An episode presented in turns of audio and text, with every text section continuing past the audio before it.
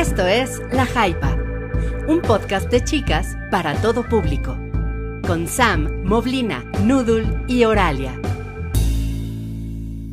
Buenas, buenas. Hola. Ah, hola, les damos la bienvenida a este episodio de La Hypa que ocurre en un momento en el que la Hypa no ocurre por lo general, ¿no? Pues por, por lo general es en martes. No seas así, Cabri, es muy pronto para, para meter el, el dedo así en la llaga.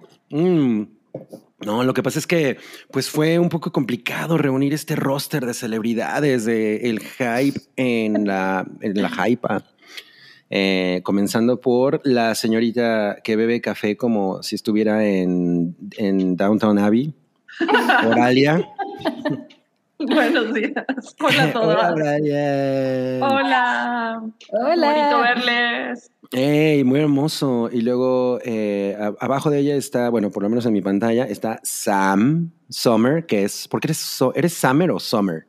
Eh, ahí soy Summer porque, pues, porque así, porque Sam, Ah, Porque ya es verano. Sam- Summer. Me gusta el, el- es como el Summer of Sam. exactamente. Sí, sí, sí. Y en esta ocasión nos eh, halaga con su presencia desbordante y su look ejecutivo, Desbordante. No sé cómo tomar eso, Cabri. pues, de, que, de que proyectas felicidad, amor y cariño. Y con tu Ah, look de ejecutiva, de working girl. Es que hace frío, amigos. Hace frío. ¿Cómo están? Qué, qué gusto Bien. verlos. Buena- buenas noches, supongo, a, a todos los que se nos unen. Y, y un gusto platicar aquí. Te podemos describir como la microbusera batmanera. A ver la tacita. ¿De qué es la taza? ¡Ah, qué increíble! Oh, Qué padre está. No, pues la mía es de. Kellogg's. ¡Ay! No, está muy cool también. Yo les voy a presumir el vaso que me regaló mi hermana hace unos años, a ver si se ve. ¿De qué es? No alcanzo a ver. Un conejito gordo. Ah, ¡Ay, qué lindo! Nos pinta a mano la cabroncita. ay, no. Oh. Oye, ese es, ese es buen anuncio, ¿eh? Para tu hermana, y se ven súper Bueno. cool. Lo- luego les voy a poner el anuncio, sí. Bueno, pues en el, en el episodio de hoy de La Hypa les traemos un, es- un, pues, un momento muy bonito, muy lleno de colores, porque es el episodio especial con motivo de el mes de la diversidad, ¿no? El mes de la diversidad, la semana de la diversidad, el sábado de la diversidad. El mes de la diversión. El mes de la diversión y la diversidad. Exacto. Entonces, pues según tengo entendido, va a tratar sobre nuestras películas favoritas que tienen que ver con el tema, ¿no? Nuestras Pues- películas favoritas LGBT+. LGBTTQIA+. Y más. oye, Cabri, mira, aprovechando que ya te echaste las ligas completas, cuéntanos, ¿qui- ¿quién se sabe todas las, la- las siglas del LGBT? ¿Quién se sabe toda la...? Pues sí. Cuéntanos, cuéntanos para que la gente que nos Eh. sepa. Yo creo que una cosa que confunde mucho a la gente en general, o sea, la mayoría dicen LGBT y ya con eso están, ¿no? O sea, es como decir Ujú. pi 314.16, sí, ¿no? sí, sí, exacto. Exacto, sí. Entonces, eh, pero en realidad, por ejemplo, TTT, pues es eh, travesti, transgénero y transexual. ¿no? Y hay, tre- y hay diferencias marcadas entre eso. Y otro, y otro tema que les da como Y no, que también. no La I. entienden es queer. la- y la, sí, y, pero queer también es una cosa que todavía no le queda clara a la gente, ¿no? Sí, Incluso a la, la gente de la comunidad hay- a veces no les, no les queda clara. Y yo mm, creo que es una cosa como, o sea, no, puede, no, no necesariamente está definido, pero está fuera de un espectro binario, básicamente. Es que también es- se, se usa como palabra, o sea, si antes la palabra queer pues era un considerado como un Insulto. insulto, era una Sí. agresión, entonces lo que hicieron muchas, a través de los años, muchas personas de la comunidad fue reapropiarse la palabra y utilizarla para decir, oye, pues esto va a ser como un término general, así como que como de paraguas para abarcar todo lo que tiene con la comunidad sin necesariamente usarlo para definirte. Sí, e incluso, por ejemplo, algunas personas gay pueden entrar en queer de- de- Ujú. dependiendo de, de cómo se sientan identificadas, ¿no? Entonces, por eso es- también es un poco complejo, ¿no? Y cada, y, y- y cada vez que alguien habla de eso es como, uta, explicarlo es, es Sí. difícil. Sí, Sí, yo, yo les diría que la, la- el secreto aquí es como cuando hablamos de idioma e incluso de naturaleza, más es es una madre viva que cambia, entonces no se preocupen. Total. Sí, exacto. Sí. Sí. Y bueno, hay, hay una canción muy famosa de Garbage que se llama Queer. De hecho, fue También. sencillo. The queer Sí. the queer. La Pero- I, la Es- I es de ¿cuál, no? in- intersexual. La A no es de aliadas, amigas, es de asexual. Asexual. es de asexual. Sí. Que, que sí existe, para, para quienes dicen que es Para que, ajá, sí existe. Sí, claro. Sí, o sea, es- eh, o sea, hay, gente, hay mucha gente que, por ejemplo, tiene relaciones que son están basadas en lo romántico, pero no hay un no están interesadas en un tema sexual, ¿no? Y, Exacto. y yo conozco un par. Es un tema bien complejo la, la- la sexualidad humana. Pues sí, o sea, la, la- la neta Yo es creo que, que, sí. también es como un, es- un espectro, ¿no? En, en- en realidad, y es, como dice Samos, es, es algo que va cambiando, evolucionando, surgen este, En tu propia vida. términos. Y en tu propia vida va cambiando. O sea, hay gente para la que se queda igual, ¿no? Siempre, pues no, no, eso no pasa nada, pero hay gente para Sí. la que cambia mucho. ¿no? Claro, exacto. Sí, así como podemos cambiar de géneros de películas que nos gustan, oigan, pues se vale irnos Sí, de cuando, te- cuando tienes totalmente. 40 y tienes hijos ya no te gustan las de terror, ¿no? Sí. ¿Por qué me Estamos gustaban esas nuestra verdadera esencia conforme nos. Pero bueno. O te vas pues, reconciliando con otros géneros como la comedia Exacto. romántica que dices, Totalmente. ah, mira, está bien chida. O sea, sí, porque cuando eres, padres. cuando eres muy morro no necesariamente conectas, ¿no? O con el drama. Por Pero bueno, ¿por qué no pasamos a lo que nos cruje? Sí. Híjole, y aparte estoy emocionada porque Oralia hoy trae unas sugerencias bien buenas, ¿eh? Siempre trae sugerencias buenas, pero las de hoy, híjole. A ver. siento que se Ah, es que son muchísimas. Lo que pasa, y también algo que así como que me da medio ñañarita es que pensamos en las películas LGBT como un género, como un género, cuando en género. realidad, así como que, ah, mira, es un cajita especial, y es mi mismo este, problema con las cuando dicen este, películas sobre mujeres, porque pues es- pueden Sí. abarcar muchísimos géneros diferentes y muchísimas narrativas. Y la, así como que lo que lo diferencia, pues es que está centrada en protagonistas que no son hombres cis hetero. Entonces, Sí, exacto. O sea, no es un género, ¿no? Ajá, o sea, porque no. pues, es- pu- o sea, las películas pueden ser de drama o de comedia o de, lo- o de terror, ¿no? Y pueden tener las personajes. de terror están bien chidas. Ujú, ujú. y, tiene- y hay personajes que tienen esas características, Ajá. ¿no? Pero Mártires, que es una de mis películas favoritas, ser Yeah. considerada. Eh, pero, pero bueno, y, es un top 7, según tengo entendido, Sí, por alguna razón. top 7. Eso es lo que nos gusta. de lo que más nos como- gusta. Y como que cada quien cooperó para que para co- colocar títulos aquí. Entonces, a lo mejor podríamos decir quién colocó el título, ¿no? Y, y- y hablar sobre él. En el caso de Priscila, estoy casi en, en lo- en el entendido de que esto es selección de Oralia, ¿right? Sí, Correcto. 100%. Te tengo que decir que yo la acabo de ver el fin de semana de nuevo porque no lo había visto desde que salió en los 90. Ay, qué cool. Yo no lo había visto desde hace como más de 15 años. Hace un chorro y la vi con mi mamá. O sea, fue Con decirte como- que no me acordaba que era Hugo Weaving. Ni Guy Y de- Pearce. De hecho, esta fue la, creo que fue la primera película de Hugo Weaving. O Creo sea, él había sí. hecho teatro y así como que televisión y cosas así chiquitas y esta fue su primera película. Eh, Guy Pearce ya tenía así como Oye, qué carrera en gran Australia. fun fact. Ajá. Ya tenía que, no, tú, Guy Pearce ya tenía carrera en Australia, era así como considerado de que el Diego Boneta de Australia, así como con, a- era así como que el, el tipo dulce, boy next door, así chido, y luego de repente así como que sorprende a todo el mundo protagonizando esta película en un papel así como que radicalmente diferente Claro. a todo lo que había hecho antes. Y Terence, Terence Stamp, ¿no? Y Terence Stamp entró porque Tony Curtis no quiso. Hubiera estado cabrón Tony Curtis también, ¿eh? Sí. Pero me gusta mucho Terence Stamp, Terence Stamp en ese papel. Está muy, muy cabrón. Entonces, según yo hizo, el eh, Tu Wong Fu es un remake de esta, ¿no? No, de hecho, se produjeron al mismo tiempo. Ah, ¿en serio? ¿Es como Ajá. Armageddon y Deep Impact? Sí. No, Se produjeron al mismo no, tiempo. Qué gran diferencia. se hicieron más o menos al mismo tiempo, pero luego ya cuando vieron que eran así como que películas muy diferentes, tanto en tratamiento como en el desarrollo de los personajes y más, dijeron, ah, bueno, no hay pedo. Y Priscila salió antes, salió unos meses antes que Tu Wong Fu. Y la verdad, o sea, Priscila se la lleva de calle por muchísimo, así.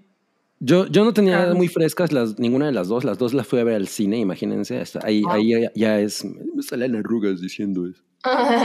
Y este... pero no las tengo muy frescas, entonces yo siempre pensé que, que era un remake, ¿no? To Wong Fu. Ok. Pero bueno, esa es una película australiana Ajá. y es un, una road trip, ¿no? Sobre, en el outback australiano, que es una cosa muy chingona. A mí, a mí ese subgénero, el road trip en el outback australiano, es muy específico también. Young Einstein tiene un poco de eso. Em, pero me gusta mucho y es esta, el final de esta película, ahora que la estaba viendo, dije, güey, no mames, o sea, esto es de los 90 y ahorita habla tan cabrón como de lo que está pasando, porque la, la historia tiene que ver con el personaje de Hugo Weaving, que pues básicamente va a conocer a su hijo, ¿no? Sí, eh, no hemos hablado de la trama de esta película. El personaje de Hugo Weaving es un artista drag y un día está harto de la ciudad, está harto de Sydney y está así como que todo fastidiado y recibe una llamada donde lo invitan a, hacer un, a llevar su show de drag a un hotel en Alicia Springs, que es una ciudad que está así como que en medio de Australia, cruzando el desierto, lejísimos. Y, y el personaje que se llama, el personaje de Hugo Weaving Tick invita a dos amigues a que lo acompañen al show. Uno es el personaje de, de Terence Stamp, que es una mujer trans que acaba de quedar viuda. Y el otro personaje es el de Guy Pearce, que es una también artista drag joven, súper impertinente. eh, Sí, es como, es, Este- es, es casi como el, el, el estereotipo que mucha gente tendría sobre alguien con esas características. Claro, Sí. sí. Y lo que hacen es agarrar, compran un autobús y se van, así- y se van y pues todo, el- y la película pues recorre pues la, el trayecto de estos personajes y cómo se van, y cómo van interactuando con diferentes este, grupos, este, pueblitos que se van encontrando. Y enfrentan de todo. Lo, también así algo que no me acordaba era así como que toda la, la sombra del SIDA y de la- Ujú. del VIH que estaba tan presente en los 90 y fue así como que recordatorio de, wow, esto también era algo gravísimo, que porque como estaba la, en ese entonces, en los 80s y, en la, y al inicio de los 90s, estaba toda la crisis del VIH-Sida, y pues la gente no trataba bien a, a nadie de la comunidad como, como respuesta, y lo eran este, marginalizados de maneras y discriminados de maneras muy culeras. Sí, porque además era como un doble nivel de, de, de discriminación, porque era la discriminación ¿no? de, de la parte sexual y la discriminación del VIH, o sea, como que eso se sumaba, ¿no? O sea, en automático la gente relacionaba que si pertenecías a, a la diversidad, eh, eh, eras una persona portadora, ¿no? O sea, era una cosa así como en automático. Sí, estaba cañón. Y que a la Sí. fecha todavía tiene implicaciones. O sea, que no es algo que, que- que un, un estereotipo que ya se ha podido erradicar socialmente, No, desafortunadamente, en algunos grupos muy conservadores. Sí, Claro. A pesar- Ah, a sí. No, perdón, tú, Sam. No, al final, o sea, lo, lo vimos, ya, ya sé que parece una cosa extrema, pero lo vimos con el COVID. O sea, la gente parece que no escucha mucho a la ciencia y cuando tiene que ver con estas virus, enfermedades y demás que, que sacan de Con el monkeypox, o la fiebre del mono, esa, esta madre, o sea, sí, sí es algo que, de- como ahorita decías, Cabri, desafortunadamente son cosas que siguen muy recientes, ¿no? Sí, claro. Volvemos a ver el prejuicio ahí. Sí, está, está cañón. Sí, ahorita, por ejemplo, es, es interesante que la gente en realidad sigue sin informarse mucho, ¿no? Hay muchas cosas que, hay muchas revoluciones en torno al VIH que siento que no, es- que no permean en, en la cultura general, como la profilaxis preexposición, ¿no? O sea, como, como muchísimas cosas que deberían ser parte del lenguaje. Y ahorita hay como algunos picos de, de reinfecciones o de, o de infecciones entre adolescentes y gente así que están como, ah, ya no pasa nada. No, pues, no mames, que sí, esa madre sigue ahí, ¿no? Y es incurable. O sea, es ahora como una, como una diabetes, ¿no? O sea, la puedes controlar de manera crónica, pero pues nadie quiere tener una cosa ahí crónica, ¿no? O sea, mejor no. Exacto. Entonces, Sí. Y, Pero bueno, Pero El es, punto- es no, que la película es, es como un factor que está ahí presente de fondo, este, pero no es algo central. Lo, lo que es central en estos personajes, lo que, algo que, me, que ahorita que la volví a ver fue así como que me llevó muchísimo, fue que los tres están buscando un hogar y están buscando su sentido de pertenencia, dónde pueden llegar, pueden así hacer porque se sienten fuera, se, pueden, se sienten completamente fuera del lugar. en todos los, a donde sea que vayan y como sea, se van sintiendo así como que fuera y pues están, toda la película pues es su trayecto para buscar cuál va a ser su hogar. Y es interesante. Sin que ellos se den cuenta, sin que ellos se den cuenta en realidad, sin que ellos se den cuenta en realidad, porque el personaje de Guy Ritchie nomás iba de que a causar caos a donde fuera. Pero se, o sea, se, da cuenta que pues tiene que ser un poco, tiene que cambiar un poco de actitud para poder ir formando comunidad y sentirse protegido. Claro, porque, porque es como muy... Sí, es definitivamente muy impertinente, ¿no? O sea, si es alguien con quien, no mames, pasas una noche así con él y dices, güey, te voy a dar una cachetada porque eres, muy impertinente. Pero es, Ajá. Perdóname, Cabrina, no termina. No, nada, nada, más que es una película muy encantadora, ¿eh? La verdad es que apenas la volví a ver, o sea, es la segunda vez que la veo en mi vida y me la pasé muy bien.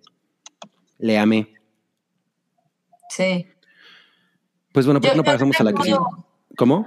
Ah, no, ya no, es que yo recuerdo haberla visto, o sea, yo no la he revisitado en los últimos justo 15, 20 años probablemente, porque la vi muy chica. Recuerdo que fue una película que, de, de, tantas que, por ahí hay otra en el conteo, de esas que mi papá era como de, la voy a ver con mis hijas, ¿no? Pero la verdad es que yo recuerdo haber visto esta película y pensar que era algo súper dulce, súper empático. O sea, yo recuerdo que con la sensación que me quedé de haber tenido, pues, no sé, 12, 13 años a la hora de verla, es como de, qué mala onda que sufra tan cabrón esta gente, porque lo que decía Oralia, sí, es, una, es como una búsqueda durante toda la película de, pues, este hogar o su pertenencia, etc. Y la película te muestra diferentes escenas en las que, pues, no es que se sientan fuera de la sociedad, la sociedad los hace sentirse fuera. Entonces, yo, yo con eso me quedé, o sea, yo la tengo como una película divertida, dulce, empática y pues, no diría dolorosa, o sea, sí tiene su drama, por supuesto, pero es mucho más como reflex, eh, que, te, que te empuja a reflexionar que a que te quedes con el de, ah, qué mala onda, ¿no? Es, es una película dulce, lo cual me parece increíble para la época. Sí. Sí, no, no, no se va a lo muy oscuro, la verdad. Sí. Sí. A pesar de que tiene momentos que, que, lo son, pero no los trata de esa manera, ¿no? O sea, no es como, güey, ahora estamos en el momento súper culero de la película. No pasa eso. Sí, totalmente. Em, pero bueno. También los vestuarios son fabulosos, o sea, de verdad sí son impresionantes. Sí, hay, y hay unas tomas así súper icónicas del autobús a través del desierto con ellos arriba con un así sí. atuendo súper flamboyant, ¿no? Que es como, güey, qué buena idea, ¿no? O sea, el, contraste es muy chingón. Sí, visualmente es hermosa, sí, totalmente. Bueno, pasamos a la que sigue. Ah, les puedo decir que está en Amazon Prime, por cierto. Sí. Excelente.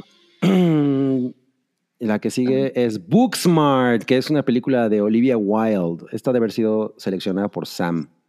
Ay, eres muy inteligente, Carlos. Nos tienes muy bien estudiadas. Bueno, estoy segura de que es una película que, que amamos.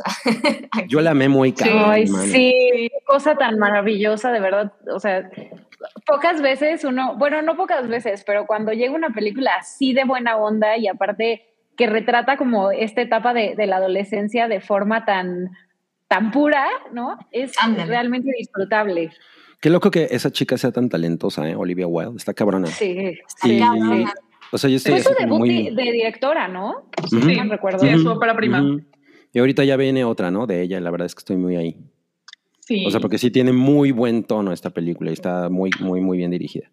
La, la verdad es que no, no recuerdo muy bien cómo va. Esta trata de dos mejores amigas que están a punto de, graduarse de la prepa. Y el catch es que pues ellas siempre fueron alumnas súper estudiosas, súper enfocadas en, la, en sacar buenas calificaciones para entrar a buenas universidades y ser así como que súper prepararse. Y luego se dan cuenta, oye, pues es que no, no fiestamos, no hicimos desmadre en toda la prepa. Entonces deciden... ¿Quién se puede identificar? Saludos. Este, pero, además, además hay una cosa curiosa, sí es cierto. Eh, hay, esta parte de, güey, nosotros nos matamos durante toda la, durante toda la escuela, pero hay otros güeyes que realmente le, le, fiestearon cabrón y todo y también entraron a universidades, ¿no? Ajá, entonces, ¿por, qué no hicimos nosotras lo mismo, no? Como en mi tiempo perdido. Sí, y deciden que su última noche antes de la graduación van a hacer todo el desmadre que no hicieron en tres años de prepa. Entonces, parte de ahí. Y la razón por la que... Me imagino que la razón por la que está aquí en la, en la lista es porque el personaje de... Es Amy, ¿no? Amy. Sí, es, este, es lesbiana y está así como que, pues, oye, también viendo qué onda con consigo. Sí, a, mí lo que me encantó de esta película y, y, fue la razón por la que decidí comentarla en este contexto, porque no, o sea, si nos vamos como a la genética y justo lo que platicábamos, ¿no? Al principio, que es la gente a veces cree que, que una película eh, de la diversidad, pues de, de, eso tiene que tratar, ¿no? Es como de, ah, bueno, vamos a ver una película de esto, ¿no? Es como de, vamos a ver una película del holocausto y no es como que va a ser una comedia romántica en donde se, se trata de eso. Y a mí me parece que Booksmart lo, lo que hace como muy, muy bonito es que podría considerarse una película, sí, sí, de, diversidad por una parte, pero por otra, no trata de eso. O sea, más bien es, refleja esta realidad, que, que, que justo es a mí lo que me parece muy interesante, no nada más de, de, cómo lo dirige Olivia Wilde, sino de muchos otros productos que empezamos a ver pues, en la primera década de los 2000, 2010 en adelante, que no son necesariamente una, una lectura, no son un drama, no son una exposición, sino más bien es una cosa que da diversidad de forma natural, ¿no? O sea, a mí lo que me encanta de esto es que tiene, tiene esta película, por supuesto que toda la, la magia de la dirección de Olivia Wilde, en donde se siente que todos los personajes son súper naturales, como decía Mobley, se comportan pues justo como, pues como tú recuerdas, ¿no? O sea, no sé, se me ocurre compararlo con algo como Euforia, por ejemplo, en donde todo Pero mucho más inocente. sí, no, pero me refiero a esta, a esta forma de retratar la, la, la, adolescencia que pues puedes ver, toparte en la tele algo como Euforia o, o pensando en películas parecidas a esta, ¿no? A los 13, ¿no? Y la realidad es que son películas pues que reflejan no es que sea una realidad que no existe, pero real, es una realidad súper, súper específica. Y en el caso de Booksmart, por ejemplo, abre la película con una escena en donde están Amy y no me acuerdo del nombre de su amiga, perdón. Creo que es Molly, ¿no? A ver. Creo que sí. Bueno, Molly. Están, están, están, hablando de ellas, están como comiéndose su, su lunch y están platicando. Y entonces, el, como la primera línea, empiezan a hablar de. E, exponen, ¿no? O sea, dejan muy en claro que una de ellas, pues, está, eh, está crocheada con otra, con otra chica. Entonces, dejan como muy en claro su sexualidad, sus intenciones. Y el primer diálogo habla como de, ah, eh, me acuerdo que dicen algo como la, la tijera no existe, ¿no? Ah, claro. Esa madre que... Y, y, me parece que eso deja como el tono para la película en el que, pues, podría ser cualquier adolescente enamorado de cualquier otro adolescente y ese es el viaje de la película. Aquí sucede que, bueno, pues son dos adolescentes y son dos mujeres, ¿no? Pero, pero me parece que lo, lo lindo de esta película es que justo retoma y, y, se enfoca en la relación de ellas dos, en esta situación en particular en la que en la noche de su graduación deciden hacer el desmadre que, que no hicieron y cómo, por supuesto, se les van complicando las cosas. Y la sexualidad de ella es algo que está como latente durante toda la película, pero, pero, pero en el sentido de que hay un interés romántico, ¿no? Y, y es esta chica tratando de, de, de, perseguirlo. Y se da de forma muy natural, como, como se podría dar en, en cualquier ámbito. Sí. Ah, no, no, perdón, Sammy, termina. Lo, lo, que me, lo que me gusta es que no se enfoca, como muchas otras películas de, de este tipo de temas, no se enfoca como en el journey, ¿saben? No es el, eh, ¿qué está pasando esta persona con su sexualidad? Eh, vemos si sale del closet o no, vemos si hay un conflicto, no, no se enfoca para nada en eso y, y, creo que es lo que debería de entender muchísima gente, ¿no? Que las películas de este tipo no tienen que tratar de eso nomás, es, puede haber diversidad, puede haber representación en una historia pues que no tiene... que se trata de, de otra cosa. Exactamente, lo cual agradezco, por ejemplo, elimina el fetichismo por completo este tipo de películas. Sí, sí. A, mí, a, mí, lo que me encanta es como la, la, relación que tienen entre ellas dos y el sentimiento de, de, tener, o sea, vivir una época bien complicada en donde todos nos sentimos como un pollo raro en tu cuerpo, ¿no?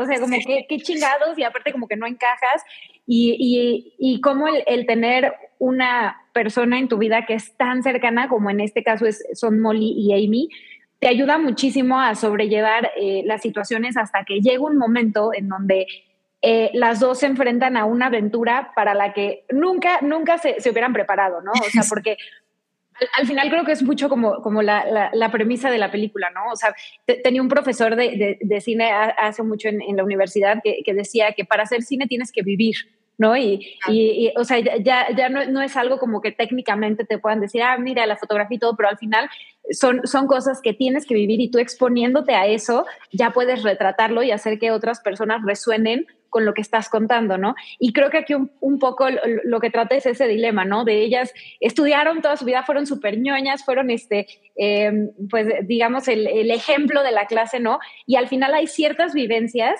que también o sea, tú tienes que, que, que, experimentar y que aventarte. Y cómo ese momento eh, y, o sea, se, se, digamos, detona entre las dos para cambiar su relación en, en, un momento que cuando empieza la película, pues tú no sabes, ¿no? O sea, las dos empiezan a vivir cosas absolutamente diferentes. Amy empieza a explorar, o, o bueno, más bien a, a, a, integrarse con esta parte de, de, de, su sexualidad que no necesariamente había sido algo tan evidente dentro de su círculo más cercano.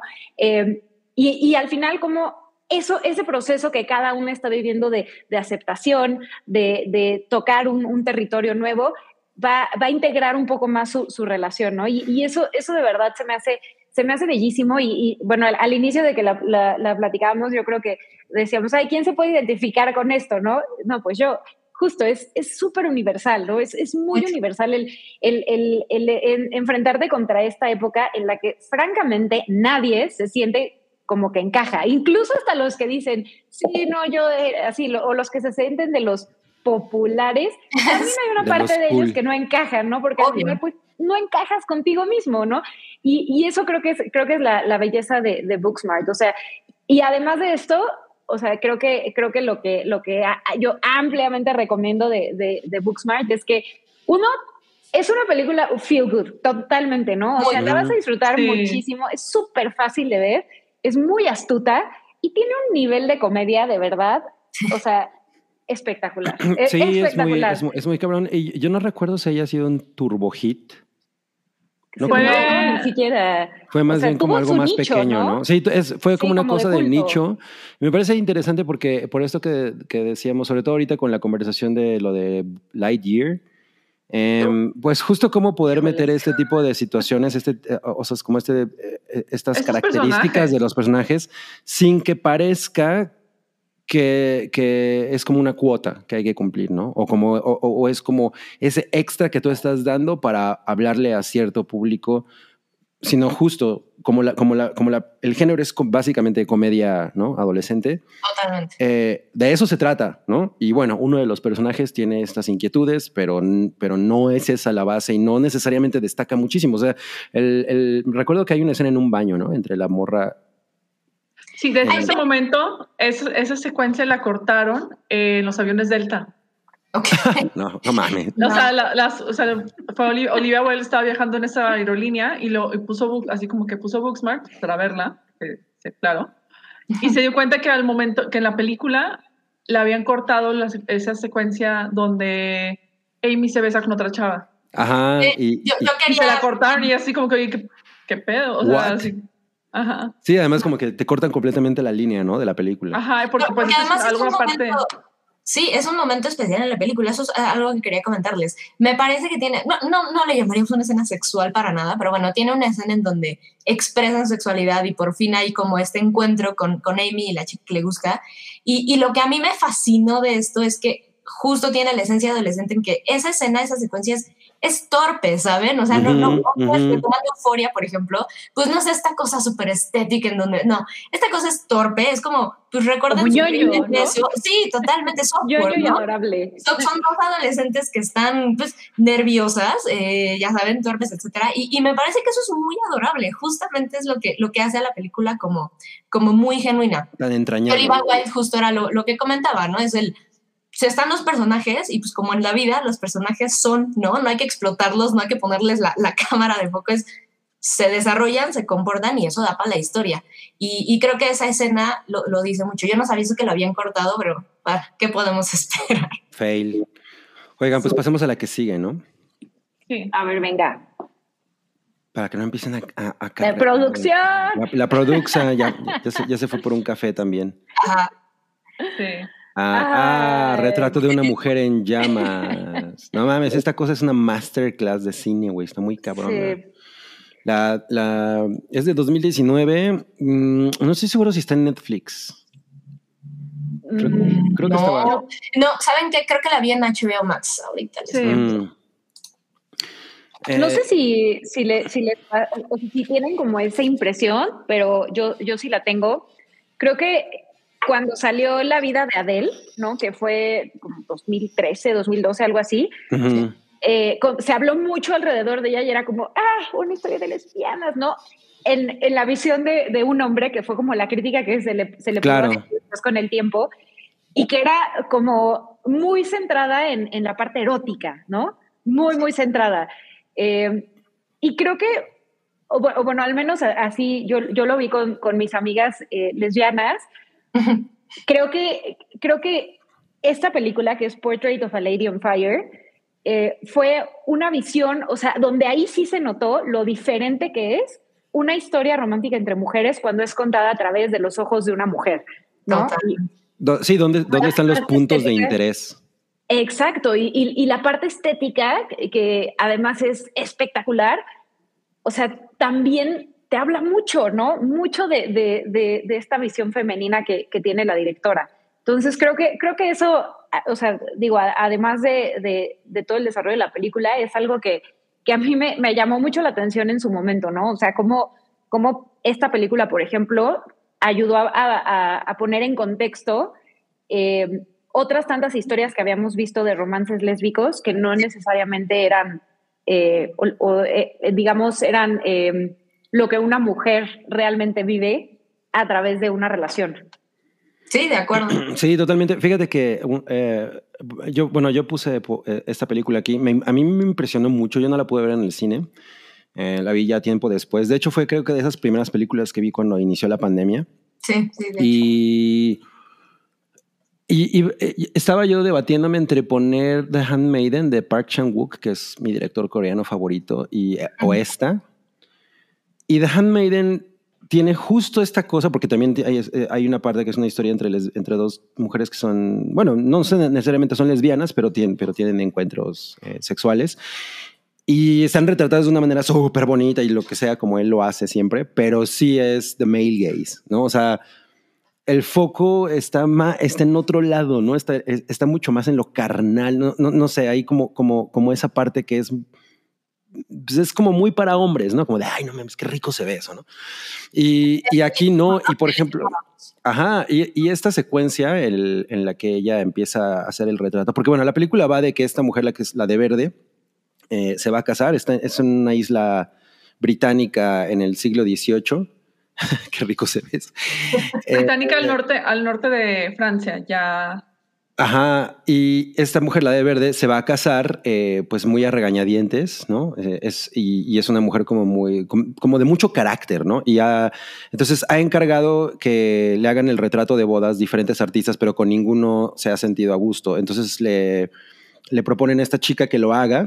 La verdad es que no recuerdo qué características ven en ella que es como para que ella lo, lo, lo vaya a hacer, pero bueno, el punto es que Es lo que ella era hija de otro pintor y estaba así como que tenía, estaba, y parte de, es algo que a mí también me, me encanta esta película, es que ella es pintora y pues está tratando de abrirse camino en, el- en las artes, este, cuando pues está obviamente súper este, dominada por hombres y Por hombres, muchísim- muchísimos espacios a mujeres y que ella está buscando y luchando por crear su arte y hacerlo de una manera en la que pues se pueda, pueda ella así como expresarse y no necesariamente sean puros encargos. Y le ofrecen, le ofrecen este trabajo, ella va con mucho, así como que pues también entre que sí, que no, porque no es algo que a ella le interesa hacer, retratos.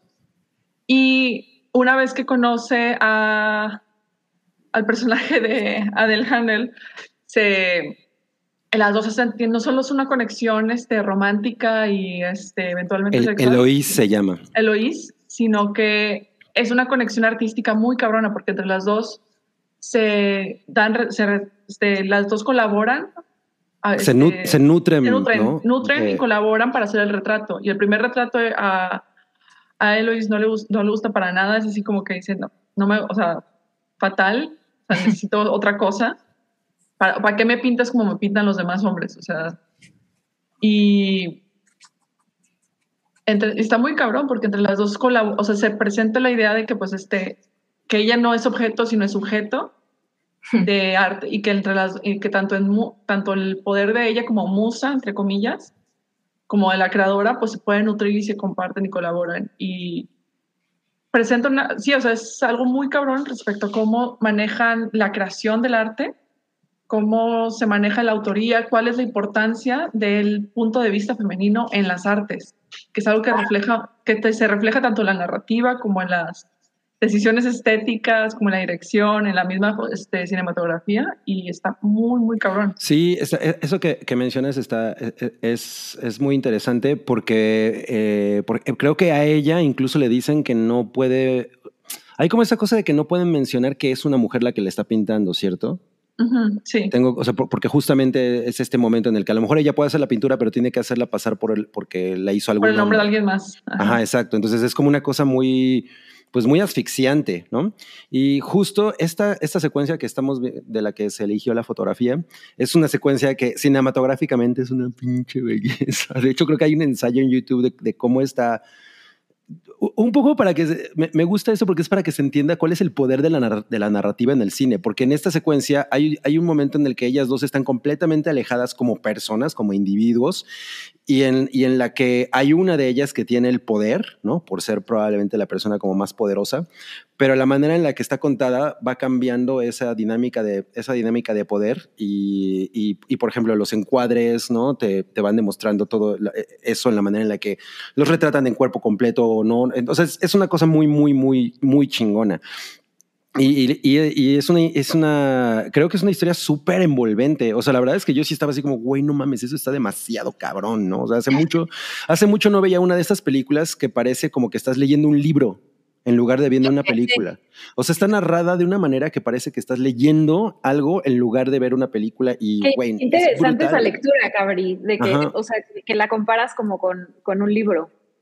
Sí, o sea, tiene todas estas cosas que en la imagen en general en la, en, la narrativa, en la, narrativa, porque no es únicamente cómo aparecen los encuadres, etcétera, sino es tan descriptiva en, en, ese, en ese montaje que, güey, te lo juro que es así como, no mames, es como si estuviera leyendo un libro, ¿no? ¿Qué pedo con esta peli? Y tiene, tiene unas secuencias bien bonitas también con, con una de las mujeres de la servidumbre de la casa que acaba de tener un aborto y obviamente ese tema también está metido de una manera muy cabrona porque además la, la directora creo que había, em, había leído una frase de una, de una artista francesa, de una escritora francesa, que, que, había dicho algo así como, en los museos nunca verás como una obra que tenga que ver con mujeres eh, que, que, hayan abortado, una cosa así. Entonces eso como que le, le, impactó mucho a esta mujer, a Celine Sciamma, ¿se llama? Y se llama. Y, justo creo una secuencia basada como en eso que está bien chingona, pero si no la, o sea, si no la han visto, creo que es una de esas cosas que tienen que ver, definitivamente, es muy pinche bella esta madre. Sí, que ya vi que está en Apple TV. Ah, mira. O el buen YouTube. Que yo no tengo. Ah, ¿está en YouTube? Sí. Mm. Pero seguro pagas, pagas por ella, ¿no? Sí, la sí, rentas. Sí, sí, sí, sí. Que a, mí me gusta rentar películas en YouTube, la verdad. Está bien chido. Sí. Pero bueno, Retrato de una mujer en llamas. Chulada. Una obligación en la lista. Sí, sí, es una gran, una gran cosa. Bueno, pasemos a la siguiente. ¿Qué tenemos? Uf, una mujer fantástica. Yo no la vi. ¿No la Yo tampoco. No. Yo tampoco. Entonces, a ver, les dejamos el foro. Miren, yo, yo esta película sí la fui a ver al cine. Em, esta es eh, una película de 2017 y dirige, si le suena el nombre, Sebastián Lelio. Lelio. Lelie. Em, él, por ejemplo, no sé si ubiquen otras obras que es Gloria, que también es una película bastante, bastante chida. Y bueno, aquí sí tenemos como esta onda de historias de mujeres contadas de forma chingona por, por un hombre. ¿Gloria es la de Julianne Moore? Es la que fue el remake, sí.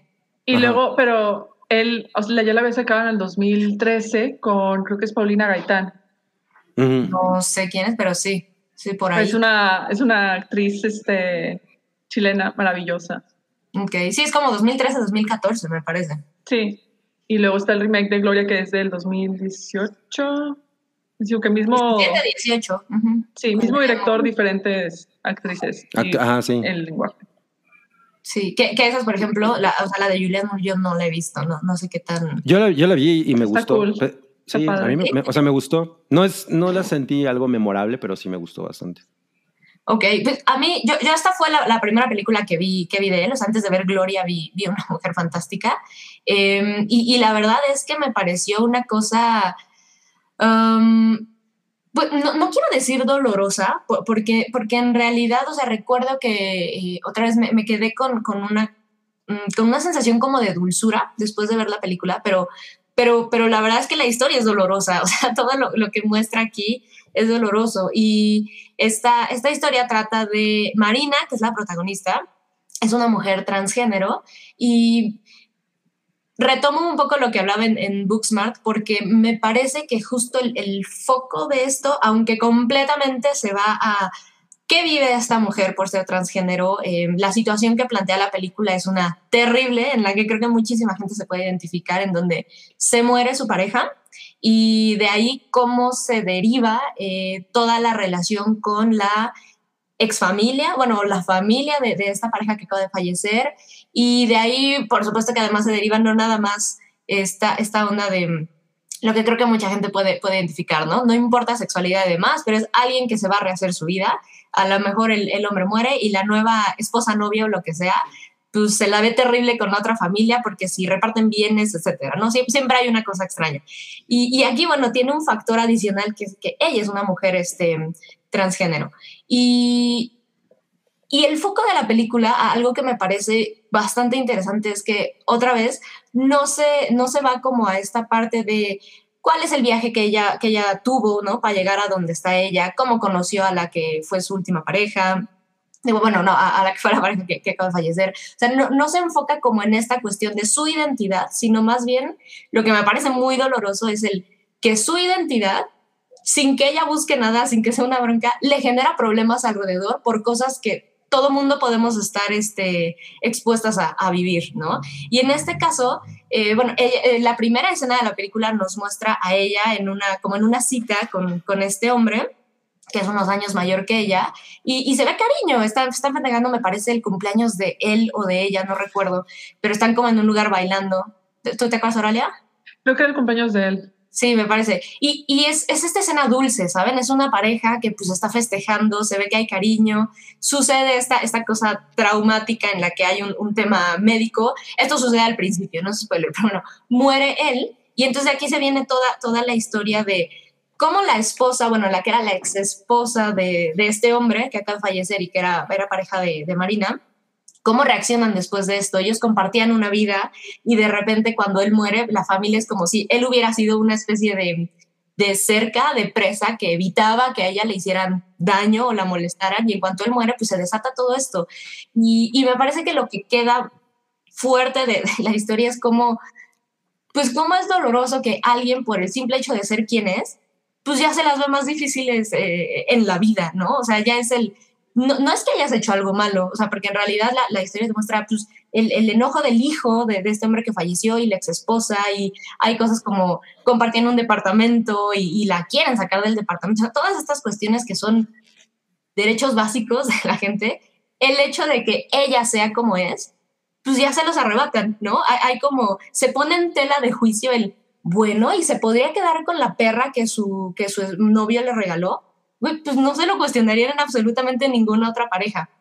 Pero todas estas escenas que, que va mostrando la película, eh, que no nada más hay transfobia, hay misoginia, por supuesto, hay, eh, pues hay un abuso de poder en muchos sentidos, hay ignorancia, o sea, la, la, mayoría de las cuestiones dan por medio de la ignorancia. Y a mí lo que me parece muy impactante de la película es justo esa parte, como el, el odio y la ignorancia de mucha gente le quitan y le ponen eh, piedras en el camino a alguien en sus derechos, pues nomás por existir, ¿no? Lo cual es, es una cosa muy dolorosa. Sin embargo, eh, lo que me encanta de esta película es que, pues es dulce, o sea, es, es muy cruda, por supuesto, es, es, como muy real en lo que retrata, pero al final es algo dulce en, en donde ves la interés de ella, en donde al final, pues tiene gente cercana, ¿no? Que, que le aconsejan y demás. Y, y, al final representa una realidad, punto. Me parece que no está dramatizada, me parece que no está exagerada, me parece que está muy, muy aterrizada a lo que muchísima gente vive. Y, y además la actuación de, de esta mujer es increíble, que corrige mayor ya no estoy segura, pero creo que es la primera película donde sí genuinamente protagoniza una mujer trans. Es de las primeras. Es esta Daniela Vega. Sí, Daniela Eh, Vega. por lo menos en Latinoamérica. No estoy Mm. segura. En Porque más o menos por estas fechas también salió Tangerine de Sean Baker, Ah, De Sean, de también. Sean Baker. que también claro. es protagonizada por dos, por dos chavas trans. Uy, Sí. yo amo Tangerine. No sé si quedó en el conteo, pero yo la puse. Sí, yo no la he visto, ¿eh? Pero, pero bueno, sí, sí. O sea, me gusta más de Florida Project, la verdad, pero Tangerine me gusta muchísimo. Uh, ay, Florida Project es hermosa. Sí. Pero bueno, pues sí, e- es de las primeras, entonces, que, que fue algo que también hizo ruido, ¿no? Fue como de, ok, visibilicemos realmente y, y pues esta mujer es una mujer trans. Hubo por ahí, eh, sí, comentarios, entrevistas y al final, bueno, se reduce un poco en eso, ¿no? Para, para toda la gente que Buzz Lightyear también volvió a levantar la piedrita, pero es como... La, gente parece que no entiende que la diversidad, pues no nomás es algo que se impone y por supuesto que hay explotación y hay intereses de por qué ahora vemos diversidad en Disney, sí, pero es necesaria y es útil. Y justamente aquí creo que puso, puso mucho en evidencia este tipo de situaciones que al final pues, nos hacen reflexionar en, en por qué que alguien no entienda a alguien más, pues le da derecho a hacerle la vida imposible, como vemos en este, en este pedacito de, de historia de esta mujer, que, repito, no es que sea algo completamente que, que evidencie el qué vive la gente trans y cómo es y la comunidad, etcétera, porque no se va por ahí, sino una persona que tiene estas condiciones y que eligió una pareja y que bla, bla, pues a lo mejor se va a meter en problemas porque hay alguien que no entiende su vida y, y eso estaba muy cabrón de la película. Pues A la voy a, me- la- la voy a anotar. Bueno, no, an- antes de que, de que se me vaya, ¿saben de dónde la podemos ver? Está en Netflix. Ah, ya. Sí, No, pues ya tengo Y- tarea. sí. Y más que de esta película, o sea, aparte de todo lo que comentaste, Sam, Sí, algo que me encantó y me fascinó fue que, pues, es un- al final de cuentas es una película sobre duelo. Y es una película sobre tratar de este, lidiar con el duelo de que pues, haya fallecido tu pareja. Y gran parte así como que la de la película, pues es que a ella no la dejan procesar ese duelo, porque está lidiando con muchas cosas Ujú, horribles que por las cuales no debería, no debería estar este, pasando, o este, pero que también eso es algo que está ahí presente y que pues algo con lo que ella tiene que lidiar y está así como que más o menos resignada y yo creo que hay, un momento hermoso en la película donde ella se cuestiona a sí misma así de que, oye, pues es que qué está pasando, o sea, de que sí le provoca aparte este, pues el, el duelo, este, una pequeña crisis, pero ella es así como que se reafirme y reafirma su, su identidad al final de cuentas, diciendo, pues que yo soy como soy y no tengo que dar explicaciones a nadie. Y estuvo horrible perder a esta persona, pero pues al final de cuentas tengo que seguir adelante. Claro. Sí, justo. es que- Muy bonito porque eso también es algo muy universal, o sea, para- este, si pasan por el duelo de la pérdida, fallecimiento de alguien, pues sí te re- hace replantearte muchas cosas. Completamente. Y es algo que también se ve a lo largo de toda la película. El proceso, el proceso de ella de duelo, de perder a un ser muy querido.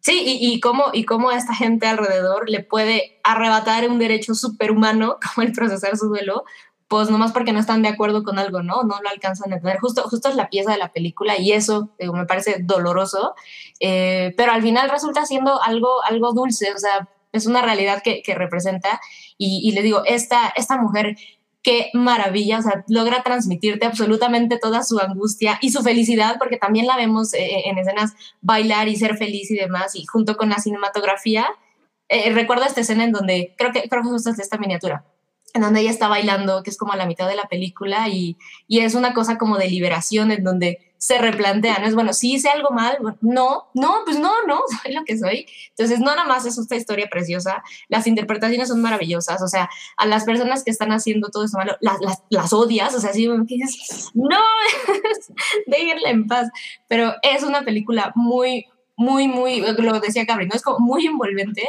y definitivamente sí o sí te tiene que generar esta empatía porque se siente muy real lo que están, lo que están contando. Y si está en Netflix, pues miren. Sí, qué chingón. Qué Mira. chingón. De esas cosas que hay que escarbarle. Sí, es chilena. Además, Chilena. No se asusten si la escuchan en español, es chilena. como, en, como en la última de Doctor Strange, ¿no? Que empezó con una frase en español. y, Güey, yo compré la subtitulada. Me equivoqué. La Güey, me, me acuerdo que iba- me iba a salir del cine a reclamar.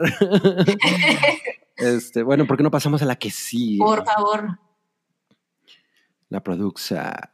Ah, The Rocky Horror Picture. Show. Yo, creo- yo- clásico. yo- yo creo que aquí todos. Visionarios hemos con los cubrebocas.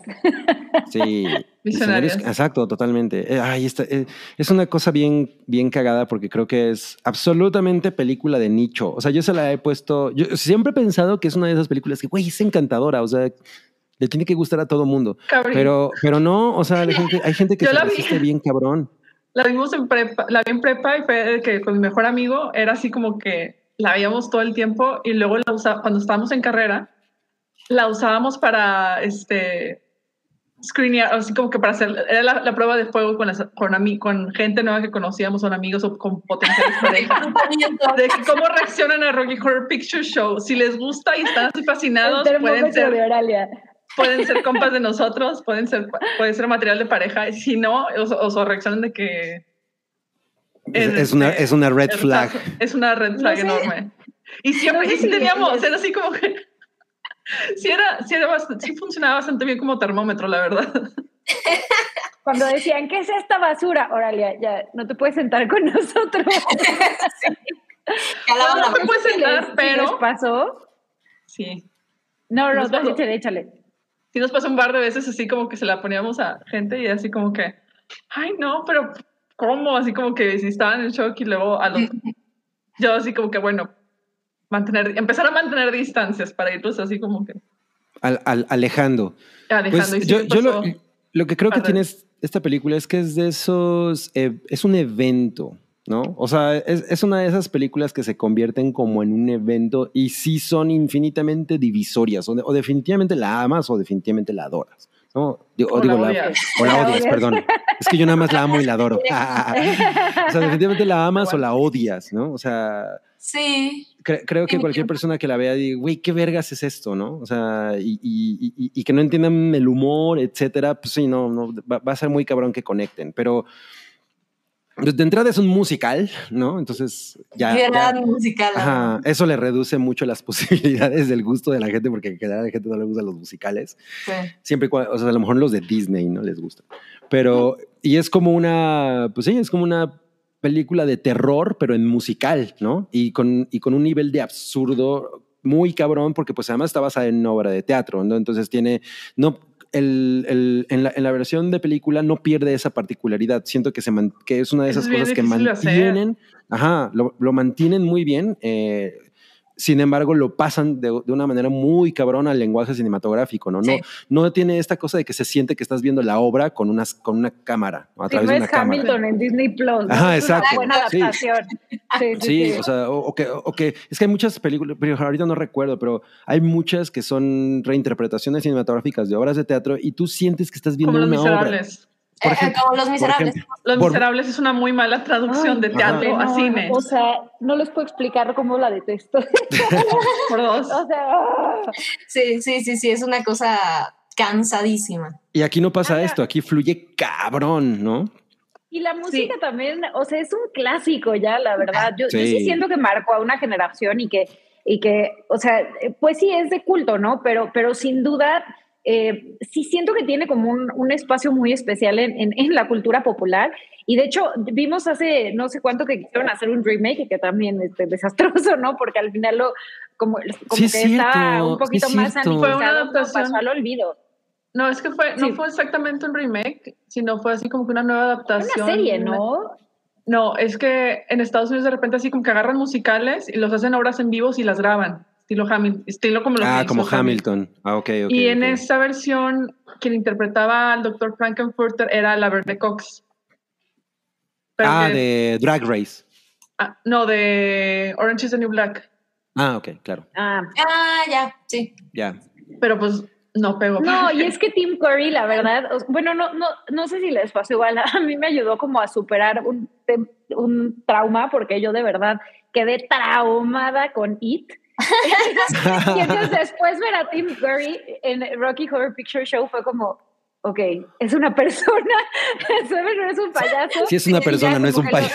Lo, lo es un payaso pero La verdad es que lo hace fantástico. O sea, sí, sí siento que también el, el readaptarlo, ¿a quién, quién le va a llegar? No, está complicado. yo, yo nada más te quiero hacer una pregunta. Y es, o sea, Tim Curry se redimió contigo con Rocky, Horror Picture Show, pero no con mi pobre angelito. Claro. exacto, exacto, sí.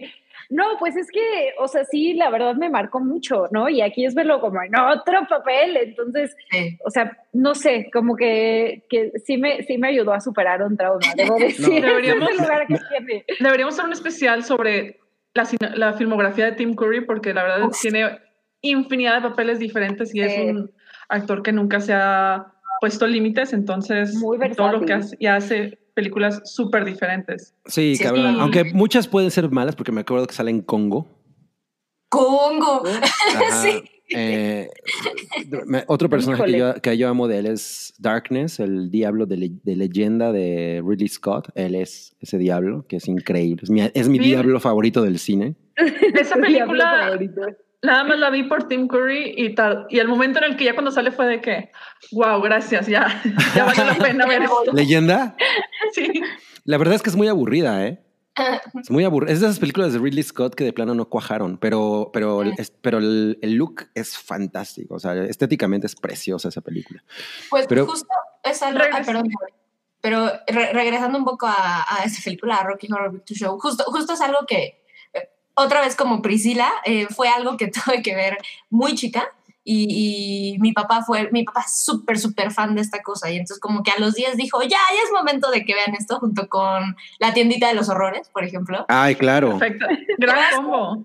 Sí, ¿no? Y es, es una cosa que visualmente no importa la edad que tengas y, y no importa los años que pasan en la película, sí o sí, si la ves por primera vez, es como de, no manches, qué increíble se ve esto. O sea, visualmente jamás te deja de, sorprender. Y me parece que es parte del éxito de por qué la obra se sigue presentando, por qué la gente sigue viendo la película. Em, hay muchísimas cosas de... E, es, un nicho, pero es un nicho, me parece, bastante grande y bastante fiel el que tiene esta película. Eh, originalmente iban a ser eh, siete películas, dicen que ya hablamos de cinco. ¿Hablamos de cinco? Órale, pensé que habíamos hablado de menos. No hemos terminado eh, con Rocky. Ya sé, no hemos terminado con Rocky Horror Picture Show. Entonces, en el siguiente, ¿por qué no retomamos Rocky Horror Picture Show? Hablamos de cosas que se hayan quedado porque Mobley se tiene que ir, pero vamos a hacer un top 10. Ahora se va a convertir en top 10 de nuestras películas favoritas que tienen alguna relación con la diversidad. Y no les vamos a cobrar más. Y no, ajá, exacto, no les vamos a cobrar más. Esto es, esto es totalmente gratis. sí, sí, sí. Es por regalado. Pero pues ahí les encargamos que, que, que, vean las que les vamos diciendo que no han visto. Em, eh, y también. Ajá, y sugiérannos aquí abajito las suyas. Porque faltan un chingo. Ya, a mí se me quedaron afuera también ah, muchas. Ay, a mí también. sí, a mí también. Pero bueno, elegimos la creme de la creme. LGBT. Yo me voy a vestir del doctor. ¿eh? Este Halloween yo, Doctor Frankenfurter, chingue su madre, nunca lo he hecho, pero ahora sí ya. Ay, es mis sueños también. Sí. Esperamos pero, la Pero así de, los ligueros y es así, güey, sí, esa versión, o sea, chingue su madre, I'm, I'm, I'm gonna go for it.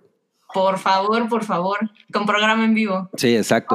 Uy, sí, güey, en el hype, no mames, turbo, sí. turbo, sí. Me encanta, me encanta. Pues ya saben, nos despedimos. Oralia, gracias. Muchas gracias. Mobley, gracias. Muchas gracias a ustedes.